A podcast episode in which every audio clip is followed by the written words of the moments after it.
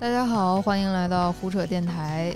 今天我们来聊一下马上就要来的五一啊。这个五一其实感觉又没戏了，又凉了。我们被疫情把这三年搞得乱糟糟的，就是好几次就本来应该玩的特别嗨、特别爽的假期，结果其实都是在家待着，哪儿都不能去。所以我们就想来聊聊这个五一，咱还能找点什么乐子。今天还是我们老三位，我是黄瓜汽水儿。还有渣渣俊老师，大家好，和木子彤老师，大家好。那二位老师得知这个五一可能又没什么戏了的时候，是啥心情啊？我已经没有心情了，无力吐槽。对，我觉得反正五一我就已经没有那种放假的概念了。现在其实就是现在放假对于我来说，可能跟周末就是加强版周末一样，就是没有什么心情，就感觉哦，又这样了。又放了，但是放了跟没放一样。对对对，我是因为我想回家，然后我从元旦等到过年，然后从过年等到清明节，从清明节等到五一，然后就是从上一次回家到现在已经七个月了，然后就在这七个月等待里面，就是一直想回，但是因为政策的原因一直回不去，因为基本上都要求的是这个地方十四天内没有本土新增病例。但是大家也知道，事实上很难做到啊。就是其实大部分城市多少都有一个或者一个以上的病例嘛。所以要回家，我现在跟我家里面人说的都是等着我辞职吧，因为就是它像一个悖论，就是你一旦回了家，可能面临的就是呃隔离十四天或者隔离七天的一个准备。那如果 不行的话，就辞职回家吧。对，假期还没隔离场，你回去直接给你就逮走。对对对，假期还没隔离场，就是人家每一次基本上都说的是，想要回西安的话，居家七天隔离，然后我就得给街道说，我才有三天五天假期，你让我隔离七天，所以就很麻烦。所以大家原本计划中的五一打算怎么过？在在北京还没有出现疫情之前，就我都已经约好两场那个玩耍了。就是玩什么？先先去郊游玩一趟，嗯，去郊区去那个看看星星，嗯嗯，然后吃吃烧烤什么的，农家乐，对，就那种非常简单的春游。然后呢，还有一天约了剧本杀，哎，好久没剧本杀，这这种聚集性活动现在估计都不行了。对对对，扎老师本来打算怎么过？呃，疫情前的时候。我我的五一还有我的五十一啊，这种假一般都是请一个年假，然后连起来，然后去日本十五天，然后转悠一圈，开开心心回来，然后回来干活倍儿倍儿有劲儿，因为你欠钱了嘛，欠银行钱了啊，这个原因。对，但是呢，现在现在这个疫情之后啊，就是五一十一，其实我都没有怎么去外省玩了，就一方面是我。我对外省可能没有什么好玩的。第二点可能是就是最近不是一直在露营嘛，嗯，露营，然后就用露营来填补无法出国的呃情况，就可能是我最后的就是一个消遣的方式了。但是今年北京的疫情情况比较严重，就去年大家还忘了，就是就是在疫情刚开始的时候，大家忘了哦，这个外面露营这事儿还有聚集性。然后随着这个疫情啊，疫情风啊火了，这国家意识到哦。这也是个大事儿，得管管。然后现在金海湖营地就给封了，好多营地都被封了，然后退票。然后有些营地要要求你入住的时候，就是你进去搭帐篷之前得有四十八小时核酸证明。好家伙，就是有点，就是有点，就是你好像除了小区，还有半径小区半径五公里内，你没有什么可去的地儿了。现在有点。对，我不知道露营也要 也是聚集性活动吗？我觉得露营很通风啊。反正他现在就非常尴尬，弄。都要凭票了。对对对，按你来说，室外活动我还以为没有那么严呢，管的。剧本杀不让打，我还能理解。嗯，现在反正今天露营挺惨的，人又多，然后又惨，然后就一批一批的人都不行了，对，再找地儿去录。然后可能今天我觉得，因为由于这个情况吧，他可能会弄出一个新的消费模式，就是去大野地里露营。野地露营，对野地露营就去找那种没有监管的地方，因为那个大家都已经烦了，有点儿其实。河滩儿边儿上那种。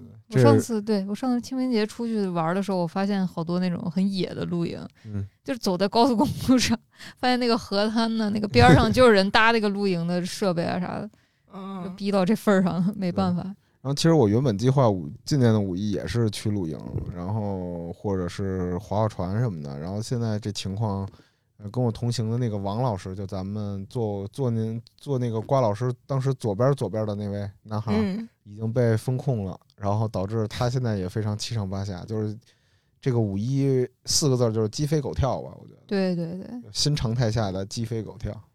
毕竟就是很多身边朋友都被画在那个圈圈里了。嗯，对，好多人想玩儿也出不来，也叫不出来了。所以现在大家就是有五一什么新计划吗？就是咱说新常态化风控下的我们的五一的新计划。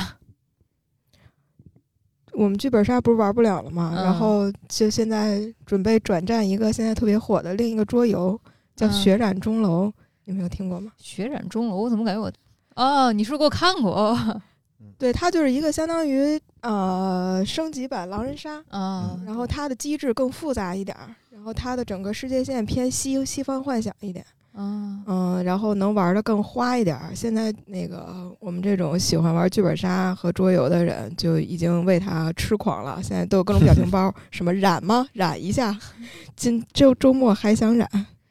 啊，童老师一般都是在桌游类项目里面，就是比较有前瞻性。对，就是懒，就是懒，不想动。除了玩这个，还有啥安排啊？其实我还准备消耗一下我们家囤粮，发挥一下料理天赋。就前段日子不是北京那个很紧张吗？然后我妈囤了好多好多东西。对我们三位主播都囤了不少菜，哦，对，然后我们周末准备把它消耗一下。吃点儿吃点儿。对，现在我们家冰箱已经属于就往年腌的什么咸菜啊、雪里红啊，这都是放冰箱里的，现在都请出去了，嗯觉得没地儿了，对，腾出来吧。都搁新鲜的东西。对，嗯扎老师呢？啥新计划呀？我新计划其实两分吧，一方面是那个这个露营点儿现在通知还没下，能去则去，然后呢去不了就就不去了。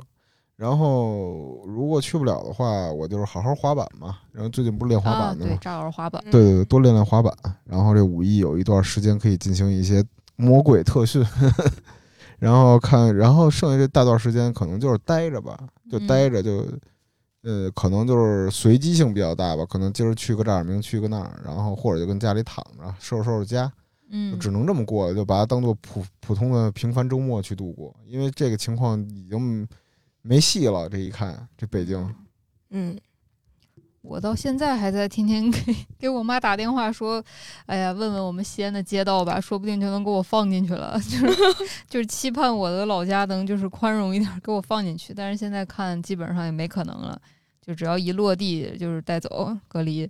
所以原本就是满脑子想的都是回家回家回家。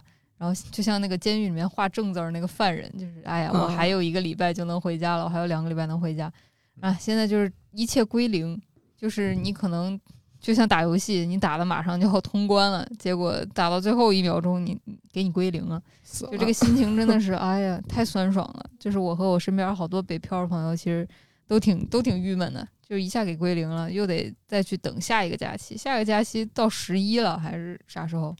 就是又嗯是五个月，哎呦我的天，就特别郁闷。我们就已经没有心情安排什么新计划了，就是待在家里面消耗囤粮吧。我们之前也是因为害怕被封城，所以就买了老多老多吃的。现在就是剩下一堆土豆、红薯、大白菜什么的，赶紧做饭吧。看来踏春也是没什么希望了，郊区也去不了，对哪哪都去不了，就是被困住了。但是，我觉得我们跟上海的朋友比，应该还算是强点儿，对，那是强不少。强不少，至少就是吃啊、玩儿啊上面没有说是特别的困难，对，至少还能出去，对，跟上海的朋友比起来，就是所以我们对就大部分就是宅家或者被隔离的朋友来说的话，怎么样咱才能就是好好的过一个苦中作乐的五一假期呢？大家有啥推荐的吗？还是老三样吧，嗯，对，我我我先来吧。我觉得嗯就是可能老三样之前，我想加一个，就是大家可其实可以准备一些，就是这个囤囤粮嘛。我觉得囤粮就未必是你真的去囤粮食，你囤点儿你自己平时爱吃的零食啊零啊，食就挺好啊。对对，可乐这种，就别别在。别就因为你平时上下班你也没力气说去哎好好挑选，说你生活中最需要的食物啊，然后那些比较个人化的东西，但是你可以趁五一这个假期时间好好去一趟商场和超市，买一些就是比如疫情封了之后，他不可能给你配送的是可乐，对不可能配配送烟酒这种东西，所以你我觉得可以适当囤一点，而且这些东西就是你花这个钱不是说被割韭菜啊或者智商税，那你自己消耗，自己 消耗吗？对你自己消耗，所以我觉得就是可以给自己在五一里加这么一个小小的东西吧。我觉给自己囤点东西。对对，赵老说这个挺对的，就是很多嗯非必要资源，就尽早给自己安排上。比如说你爱抽烟，对赶紧就买上几条烟；爱喝酒就囤上几箱酒。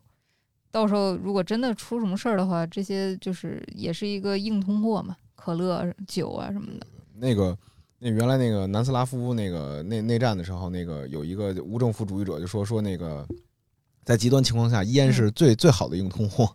对，嗯所以我也是那天就说可能要封的时候，我赶紧出去买烟。对，对，没烟抽真的是抓心挠肝儿的。太难了看咱们。公司那个囤了好好多可乐，对对对，我看到了，我们公司就出现了很多几箱几箱的可乐的快递。其实那个冲调饮品也可以作为一个囤的选择，就比如果珍啊。对对对，啊这种东西，它未必是你寻常生活中会去选择的东西，但它就是比体积小、易保存，然后你一消耗能消耗特久，还能有味儿。对我喝咖啡，所以我囤了可能四五罐儿那个 UCC 的咖啡粉，嗯那个又便宜，然后又够苦嗯，就是劲儿又大。UCC 是日本的那个咖啡对对对，就日本的那个咖啡粉，劲儿又大，然后就囤那个，就害怕万一喝不着咖啡，我估计我跟就是毒瘾犯了一样。对对对主要还是烟比较严峻，烟其实真的得囤个一两，家中常备一两条，我觉得是必。须的。那除了让大家去囤囤吃的东西，还有啥精神上的吗？有啊有啊，我那个开始吧。我就说我自己比较个人的东西吧，就是我推荐我最近看的东西，就一个是温故北京身边的记忆，就那书是那个原来我老东家那个北京日报他们出的。那其实做的就是做的事儿是啥呢？就是把他原来北京报纸上的那些比较有意思的新闻给绞下来，然后啊不排绞来，我只是排版的那种绞，啊，明白。摘录，对摘录，然后讲北京的一些事儿，比如说北京原来的掏粪工啊、掏粪工人啊，然后比如北京原来流行的露天泳池啊，然后一些民生上的事儿，然后还有什么那个牛奶啊，北京原来怎么喝牛奶，现在又怎么喝，嗯，然后这些不一样，比如原来还有原来买牛奶，你得你得拿那个桶接着，嗯嗯然后还有就是北京啤酒，原来就是大家拿那个暖水壶接之类的哦这种小细节、小故事，然后那个还挺有意思的。这反正比较轻松嘛，符符合这个五一五一这个消遣，然后你什么都不用想，无脑阅读，然后还能有收获的这种东西。然后还有一个就是大家可以去看啊，这书打折呢，五十还是七十啊？反正就是跟那个原来咱小时候老照片集似的。反正翻着的话，如果你身在北京，对北京感兴趣的话，这是一挺好的东西。然后还有一个就是打游戏吧，就是身边朋友上班，然后有时候这个比我还忙的人，就可能没时间打游戏，就大家看着游戏直眼馋，只能去 B 站上云游戏。然后我那这个时间你就可以说有这么长时间，你可以好好打通一个三 A 大作啊。然后比如你可以玩玩之前没玩过的《艾尔登法环》，然后喜欢恐怖游戏和互动的，可以最近 P.S. 又出了一个新的叫《采石场惊魂》，就有点类似于呃那个那个咱们那个玩什么来着密室逃脱那种东西似的，然后有点像第五人格的升级版，然后可以跟朋友们好好玩耍一番，利用这块时间。因为其实我觉得，虽然这个五一就是最近这三年五一不不能让大家满意，但是它毕竟作为一块儿那个非常块儿状的休息时间，大家可以抽出来干很多平时呃没有精力、没有体力去干的事儿吧。我觉得，嗯，我觉得就是书就不推了，因为看书也是个挺累的事儿放松一下吧，别画。册 画册也行。啊。对对对，我就推一个呃比较长寿的一个系列《世界奇妙物语》。我觉得。啊，可以可以，这个看起来真的是挺轻松的。好东西，嗯，对它，它一集一集的没有互相之间没有关联，你随时拿得起，你也放得下。嗯，它基本相当于什么呢？相当于一个黑镜低配版黑镜。呃，它是会有嗯有恐怖向，也有温馨向。它它的主要的卖点就是它会充满反转，反转和一些奇怪的设定，比如说呃设计有那个外遇是违法的，嗯，然后这个时候，整个办公室的人就开始那个稽查你的外遇的一举一动。对，然后你在这个过程中不小心跟女下属发生了一个看似暧昧的举动，但你们本身没有什么事儿，但后来所有人都认为你们有事儿，后来你们就真的有事儿了。还不如有事儿呢，反正大家都觉得有事儿了，对不然有点亏啊。对，就就这个这挺好看的，呃，反正每每每一季每集也不太长，大家入股不亏啊。然后还就能看。对我还有一个比较奇怪的喜好，也跟大家分享，就是我喜欢看一些自媒体人的评论区，然后那种比较老牌自媒体人，比如说那个何菜头那帮人，嗯嗯，上帝之英雄嘛，上帝之英，就反正他们那帮评论区，因为这帮人，呃，老自媒体人就特会怼人，嗯你，看他们就一点不惯着那些粉丝，粉丝稍有一点杠精的那个嗯，苗头，就会被那个怼回去。嗯然后看着特别解压，大家可以看着学学怼人。我经常去寻找灵感，满满的正能量。对，寻找一些正能量灵感。太快乐了。我是就是还是看剧吧，就是最近新的剧，嗯漫威的《月光骑士》，嗯我还没看呢，想看那个什么奥奥斯卡奥斯卡伊萨克，太帅了啊！我赶赶紧看，赶紧看。然后还有一个是杨紫琼的那个《瞬息全宇宙》，然后我看远见字幕组当时在征集一个翻译版的中国的片名，它可以叫《瞬息全宇宙》，也可以叫《妈的奇妙世界》。他演英文叫什么呀？英文我忘了，反正当时那个投票让我印象特别深，就这电影挺不着调的，反正但是开分巨高，就是不管是 IMDB 还是烂番茄什么的，就直接就逼近满分的程度。而且杨紫琼嘛，咱老熟人了，咱中国小孩老熟人了，嗯，这演的是真挺好的。我我想把这资源找了，然后看一下。还有就是。还是老生常谈，《风骚律师》更新了，大家快去看啊！嗯我像一个就是兜售自己孩子的妈妈一样，就是不不断的在这个电台里面 不断的兜售这个这个这个绝命毒师宇宙的这个衍生剧啊，就是太听说好看了。这一季老白他们还要客串是吗？对对对，他们老白和小粉会回归，然后我朋友圈看《风骚律师》的人基本上都都炸了，都哭了，就是泪流泪流满面的。所以大家可以就是如果如果你是一个幸运儿，你还没有看过任何关于这个宇宙的任何一集，然后五一有时间的话可以补课了。嗯，真的就跟没有看过《甄嬛传》的人也是幸运的一样，因为还有没有看过《全游》的人也是幸运的，因为你有一个庞大的东西等着你去补。其实五一就是一个充电的时间呗，想看书看书，想看剧看剧，然后想躺着就躺着，嗯，反正也哪儿都去不了。对，现在这生活实在是太那什么。哎，不过大家在北京周边其实可以往北京西边山里转转，里头还有挺多那种比较有意思的东西的，比如说那个搬迁拆迁之后那村儿还在，人都没了那种的，在哪儿？就是在门头沟山里，门头沟山里。嗯嗯，就我有一次开车路过，然后我爸嗯我爸就进去看了，说：“哎，这村里人都搬走了。”然后你看这生活状态，然后还有那种特别古老的，就是电视剧里那种采采煤厂，因为京西原来是嗯产煤的，就是那门头沟山里有好多黑煤窑，然后那里有好多那种就是那个共和国早期的那种标语是，还有还有建筑，就还挺有意思的。这还挺好玩的。对对，就大家可以转转，就相当于就是。哎，也算是一次不一样的生那个那个假期度假吧，我觉得对对租辆车往里扎扎，起码那儿没有人查核酸。对对对，对对核酸真是够了。反正只要如果你像我一样，就是一个外地人，困在上海，困在啊困在上海就就就 那没辙了。啊就没辙了。困在上海就是住上海的朋友好吧。困在北京或者其他城市的话，就是你也回不了家，然后待在出租屋里面也挺无聊的话，建议大家可以出去去人少的地方走走，不要聚集啊，不要聚集，去人少的户外走一走，放松一下心情，不然人真憋坏了。然后其实就是感觉这一次五一没咋休啊，因为加上这个调休之后，嗯大家算一下，其实就休了一天还是半天，半天呀，半天，对，原本不富裕的五一就是又一次雪上加霜。对，对对对，已经烦了。就是我就想，你要不想不想让我们休，就别休了。你调来调去嘛呢？对啊，要么你就你就干脆就给我放一天算了。对啊，就是又当又那啥的感觉啊。对嗯有当有理。嗯，大家对调休大概是啥感觉？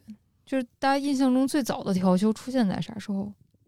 我我印象最早是上学吧，就比如放个假，然后一下，因为我特别不爱上学，不爱上课，然后突然就得多多上一天课，又挺烦的。比如说什么周六补一个周三的课，然后下个节可能补个周四的课，就这样就毫无毫无逻辑、毫无道理的就这么补，然后就挺挺招人烦的。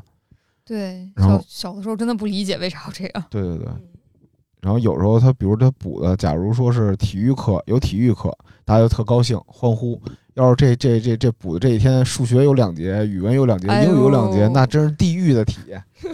我他刚说两节数学的时候，我我头立刻紧起来了，我脑门都发紧。太痛苦了，真的。就那会儿补补假的时候，觉得我就我就特烦，就不不不但是这个这个这个这我是全班同学都烦，但是也有那种好学生啊，说多上上课挺好的呀，为什么不上？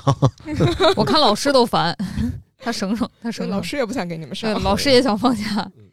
对，童老师觉得，我好像就是觉得调休是自古以来的传统一样，仿佛我生下来他就在调休。好像咱有印象的时候就在调休了，对，这就是最可怕的事儿，我觉得。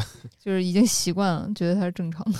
对，但我后来查了查，好像是九九年才开始真的就是大规模调休的那。可不就是咱有印象的时候，九九年之前咱也不大，小皮丢子，对对对我们还没有社会化的生活。对对对对。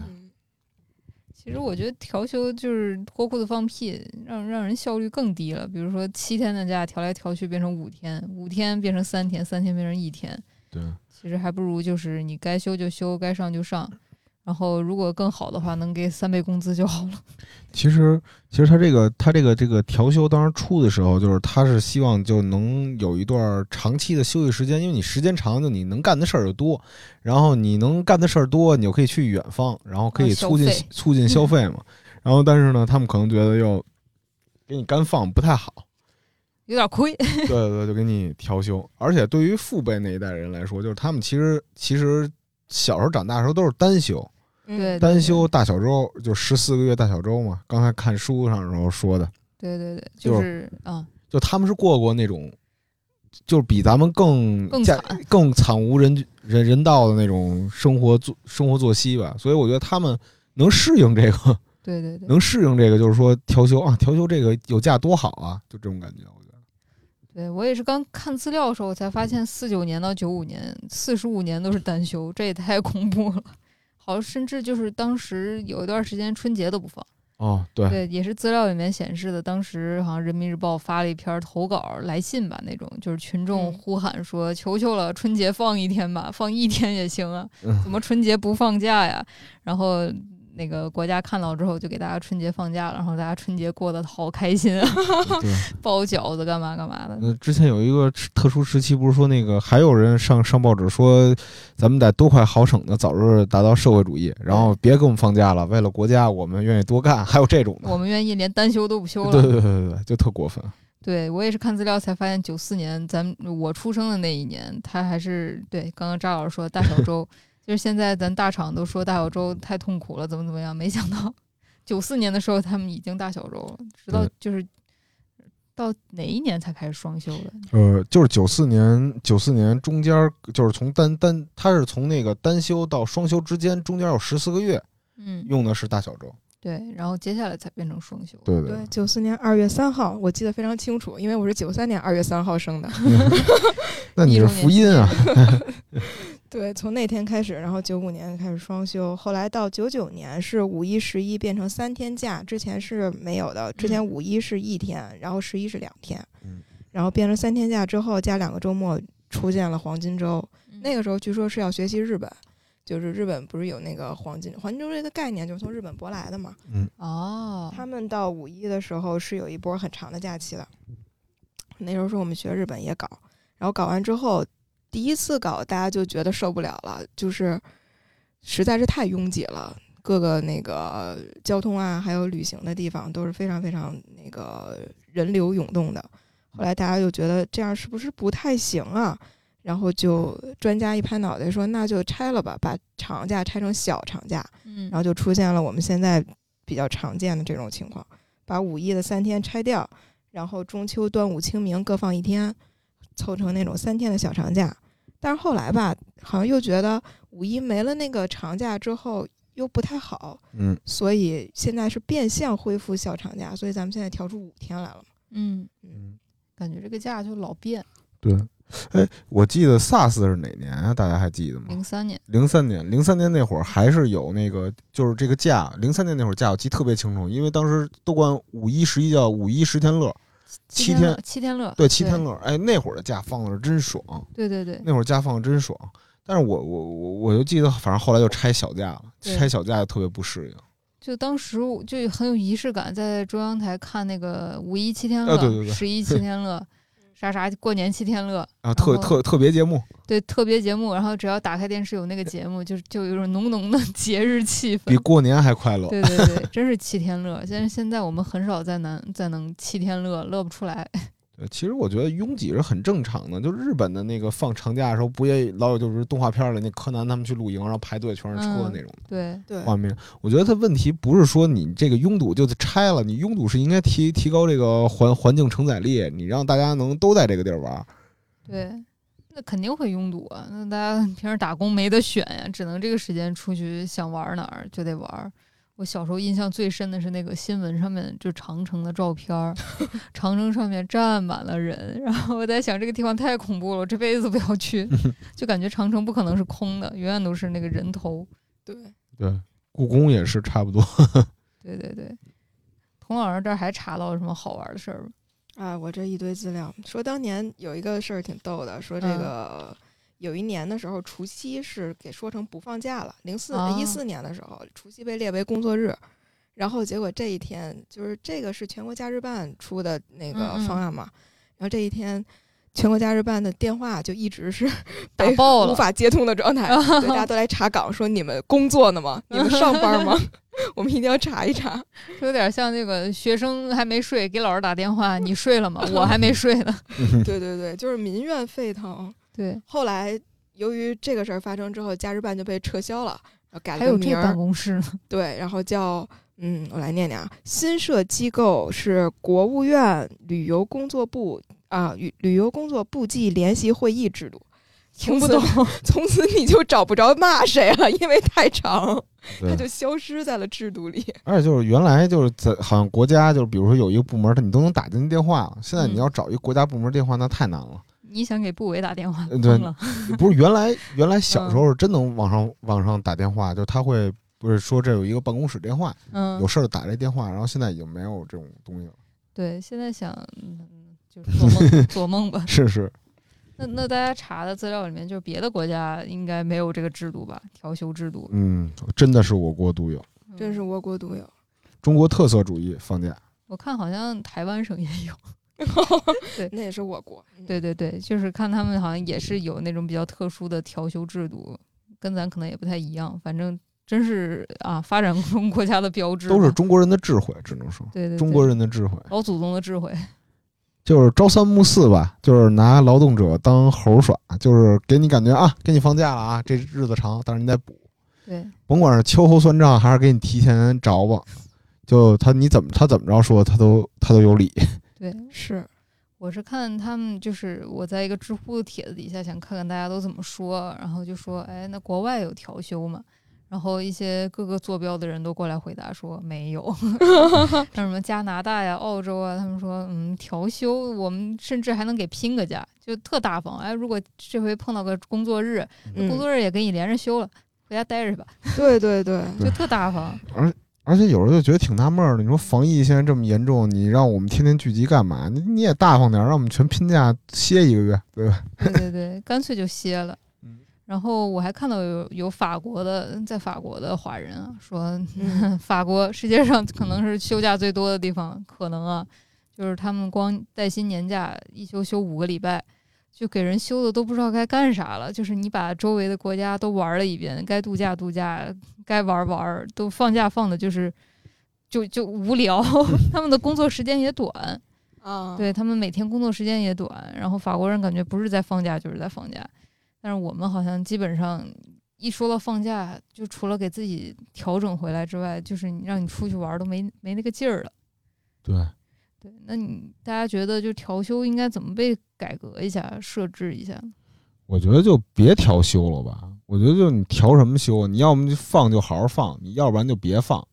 就是就是就你你比如说你调休了吧，一方面你打乱工作节奏，原来你这个工作你可能就是这个是非常就是因为人是习惯性动物嘛，你这工作顺序是可以 OK 的，但你一调休，你就感觉工作也工作不好，生活也生活不好的这么一种感觉。我觉得就是你要放的话，你就直接你比如说就定了这五一十一七天，然后你那个几天甭管周几，就直接咔嚓给砍了就完了，嗯，这不是轻松易懂吗？对对对，我觉得是。咱就大方点儿，对吧？对就你可能觉得你让我们周末休了是亏了是怎么的？但其实当年呃六天工作制变五天工作制的时候，很多工厂也不乐意，那时候老不乐意了，他们嗯就不特别不愿意执行这个制度。但是现在所有人都发现这就是理所当然的呀，对吧？嗯然后就可能我们就没有那么大的生产需求，你放这几天，国家也不会出现太大的问题啊。而其实现在很多公司里，就是你一放假，就这临补的这班儿，就大家都不来了，已经大啊，家都不来了，就能解决完工作，我就不不过来跟这儿掺乱了。对，无心上班了。对对对，嗯，来了你也只能获得我一个躯壳。对，感觉来了都是坐在那个工位上面发呆，就是要不想劳动那个非暴力不合作。对，得到我的肉体，但是我的精神在刷抖音，就是那种感觉。正好今年有个人大代表还提到说，那个关于将他提了一个提案，就是说关于将春节法定假期由三天调整为五天的建议。然后我就发现，其实嗯，隔三差五的年份吧，就有这个人大代表提类似的这个提案。对，但是一直没有被落实，就是挺让人伤心的。我看到一个数据说，这个关于呃法定假日和法定假期的一个排名，呃和那个带薪假期的一个排名，嗯，然后印度的法定假日竟然排在第一位，有十八天。他们是不是宗教节日比较多？对对对。嗯，然后像泰国、韩国都是十六天，日本、芬兰是十五天，然后我们中国就只有十一天嘛。哎还包括一个除夕，就是就是哎这种你放也得放，不放也得放的假期。嗯，嗯嗯，对。然后其实我觉得调休制度是一方面，嗯、当然调休就直接应该，嗯，咱就别调了，跟扎老师说的一样。另一方嗯面就是这个带薪假期的问题嘛。嗯最近日本有新闻说，他们的那个企业主就开始主动的说调整那个黄金周放假的节奏，说你可以选择在黄金周放，或者是你把它转换为年假，然后你在这一年的其他时间去放，就相当于错峰出行嘛。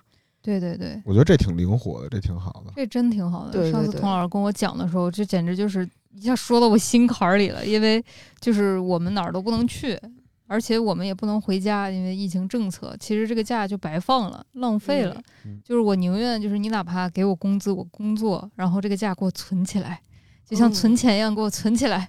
然后等到疫情好一点的时候，然后我再一一把给它花掉，对我还能对，就是我说不定能回家半个月，然后跟我爸我妈陪着陪着他们陪他们在一块儿。等价再换一番。对对对，就是给我的置换一下，然后这样感觉特别灵活，特别好。而我觉得这种灵活的放假，它对那个服务业者特别好。就比如说你像商场的那个销售员啊，然后这些，他们可能就是放假的时候是他们活儿最忙的时候，对对然后那他们就应该是就就就应该就是实行灵活放假，对他们也有益处。我觉得，对对对，而且我我想起来，就是在日本的时候，每次我都一直在烦的是日本上班时间，上班时间十一点十点，然后下班下的倍儿早，六七点就下六七八点就下班了。怎么那那么爽真啊？的，对对对，而且他们就原来我老抱着侥幸心理，他们今天是不是想多赚多赚点钱呢？但是很遗憾，没有这个 没有这个意外。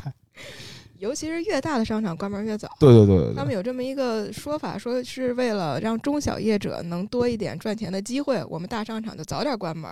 哦，但是也有那个长的，就是那个新宿的小田急，就直接哦干到晚上九点那种。啊，这种就太不讲武德了。咱的商场都要开到晚上十点呢，嗯，不舍得关。要我我开个店，我我六点就下班，我回家睡大觉。直接拉拉铺面，哎而且就是那个那个哆啦 A 梦里的那动画片不就有吗？就是天还没亮呢，他们就开始拉铺盖卷了。对对对，真是爽。那最后大家做个白日梦吧，就是如果嗯没有疫情的话，就假设这个疫情从来没来过，你这个五一最想去哪儿干嘛？哎，我觉得疫情、疫情还有这种新常态生活，最可怕的是让我丢掉了一些想象力，就是我已经不敢想我我正常的生活是什么样了，就好像这疫情这三年已经抹抹盖了我之前二十多年生活的经验了。对对对，就比如说我，我之前选择可能我能想起来，我去日本、去英国、去朝鲜，然后各种我每年都可以去想象自己去哪个新的地方，然后增长一些见识，对对多一些阅历。但是我现在想，就是你只要能让我出去，回归之前的疫情前的正常就行。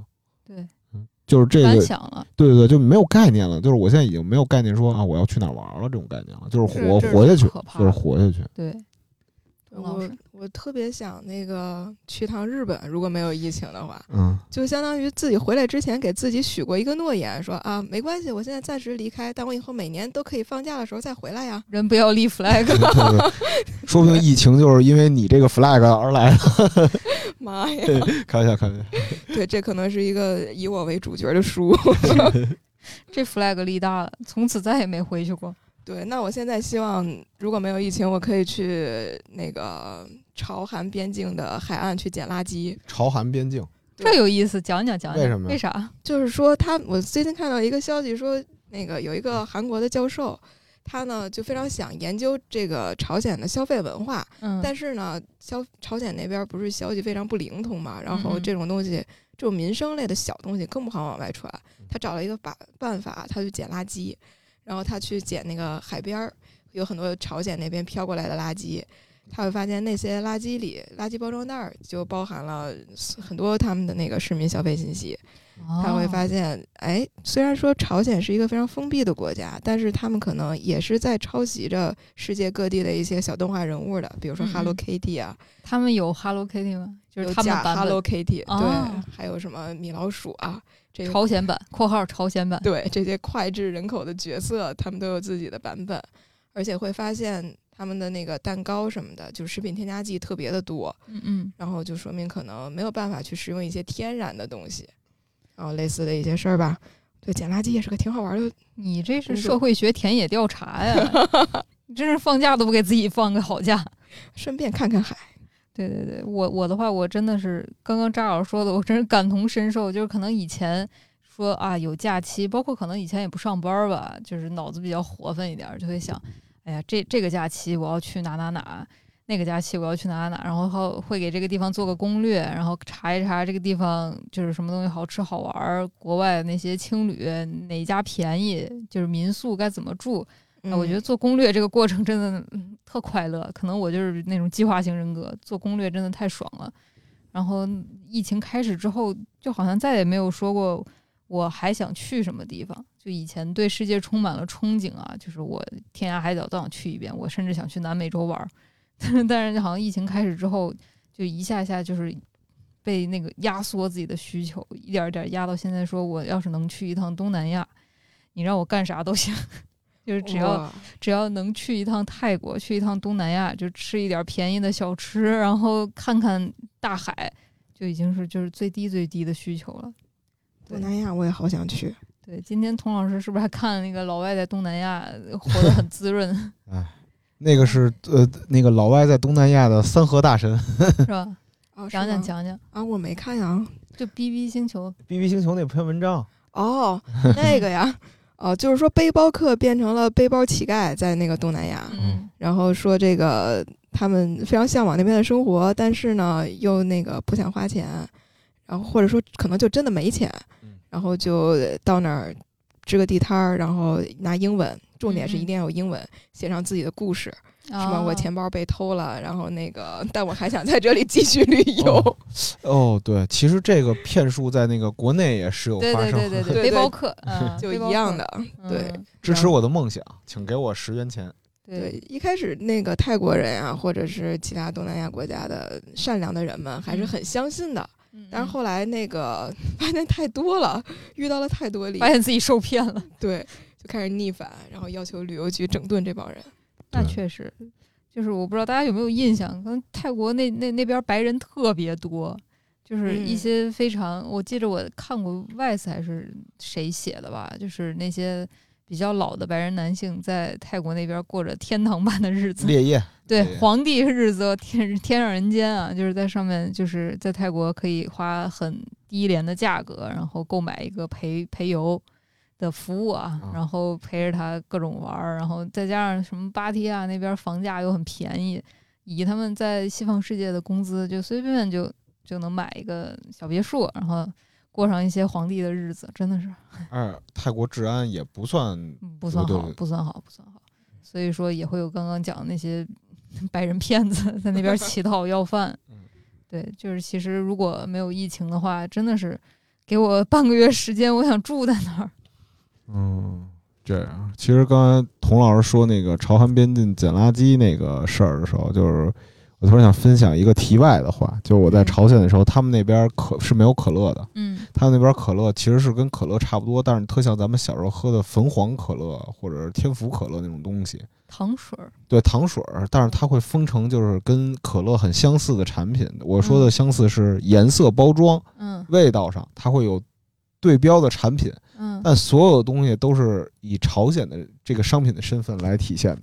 然后他们那儿的蛋糕确实就是像咱小时候吃的糖精蛋糕一样，嗯，对口感也不是很好。对，甚至发苦。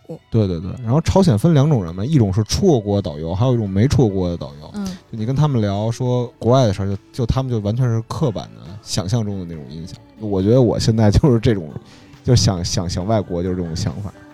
对，就五一我已经不敢想去外国了。没没办法，咱们就是说新常态化的这个五一，希望大家在家里面也能苦中作乐吧，给自己找点乐子。休息好，休息好，对，充电，咱们都是打工的，就其实给自己充电，好好休息，哪怕你出去健身啊什么的，其实也是一个法子。对，嗯，天无绝人之路嘛。行只能这样。行，那那咱今天就聊到这儿，祝大家五一快乐，五一快乐好，拜拜。拜拜。